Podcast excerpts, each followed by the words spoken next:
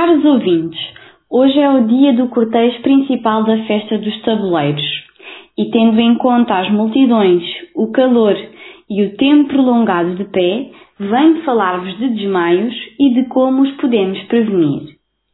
Os desmaios, ou tecnicamente denominados por síncopes, são perdas transitórias e súbitas da consciência, que resultam de uma diminuição do fluxo sanguíneo no cérebro. Habitualmente têm uma duração curta, de segundos, e a recuperação é rápida e completa sem qualquer sequela.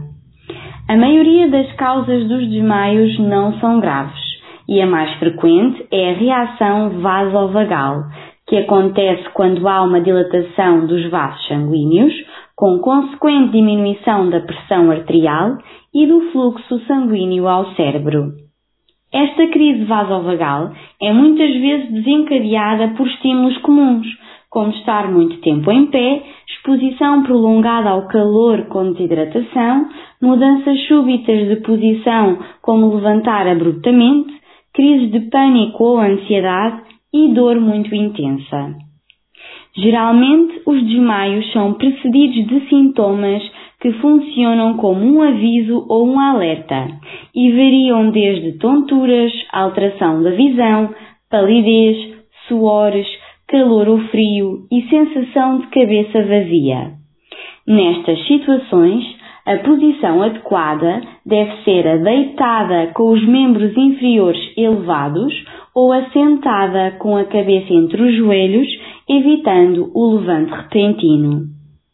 De forma a prevenir os desmaios, é importante manter-se hidratado através da ingestão de pelo menos um litro e meio de água e da evicção de bebidas alcoólicas.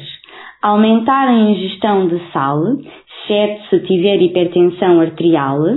Fazer várias refeições leves ao longo do dia, prevenindo episódios de hipoglicemia causados por jejum prolongado evitar mudanças rápidas na posição do corpo adotando posturas intermédias, optar por ambientes frescos em vez dos quentes e abafados, evitar períodos prolongados em pé, movimentando com frequência os membros inferiores.